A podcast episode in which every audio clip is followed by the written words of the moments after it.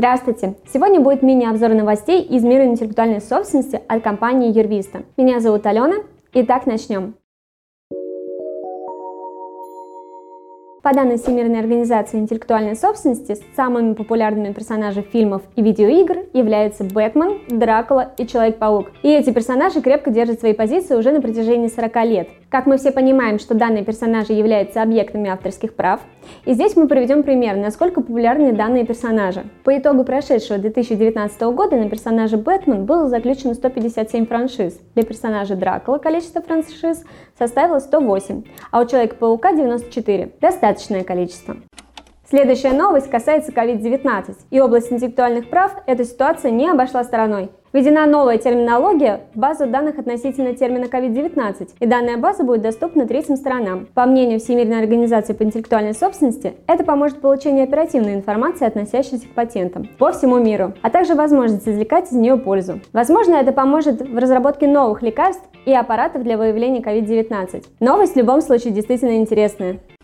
Далее товарный знак Ролтон был признан общеизвестным товарным знаком. Ранее Роспатент отклонил требования заявителя о признании товарного знака Ролтон общеизвестным на основании того, что, по мнению Роспатента, продажа товаров в определенные годы уменьшилась, и они не ассоциируются у потребителя с иностранным правообладателем. Однако суд признал недействительным решение Роспатента об отказе признания обозначения общеизвестным товарным знаком на территории Российской Федерации, поскольку Роспатента не имелось оснований для вывода о том, что заявленное обозначение перестало соответствовать признакам общеизвестного товарного знака. По результатам опроса наименование Ролтон знакомо почти 100% пользователей на территории Российской Федерации. Так что теперь товарный знак Ролтон будет действовать бессрочно.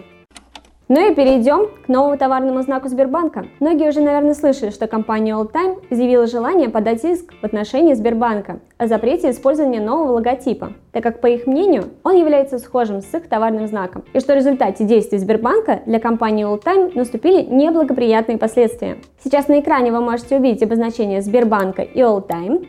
Как вы видите, исполнение отличается – при сходстве изобразительных элементов обозначения учитываются такие признаки, как внешняя форма, вид изображений, сочетание цветов, смысловое значение и наличие словесных элементов.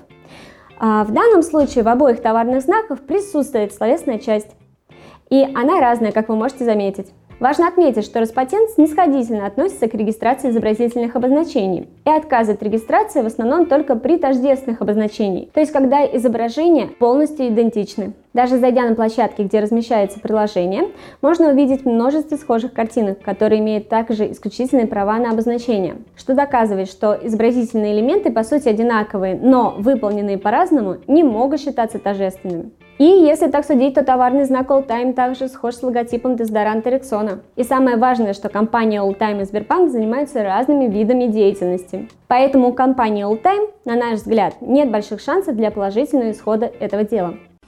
Итак, это был мини-обзор новостей. В описании вы можете увидеть источники информации и более подробно ознакомиться. Всего доброго!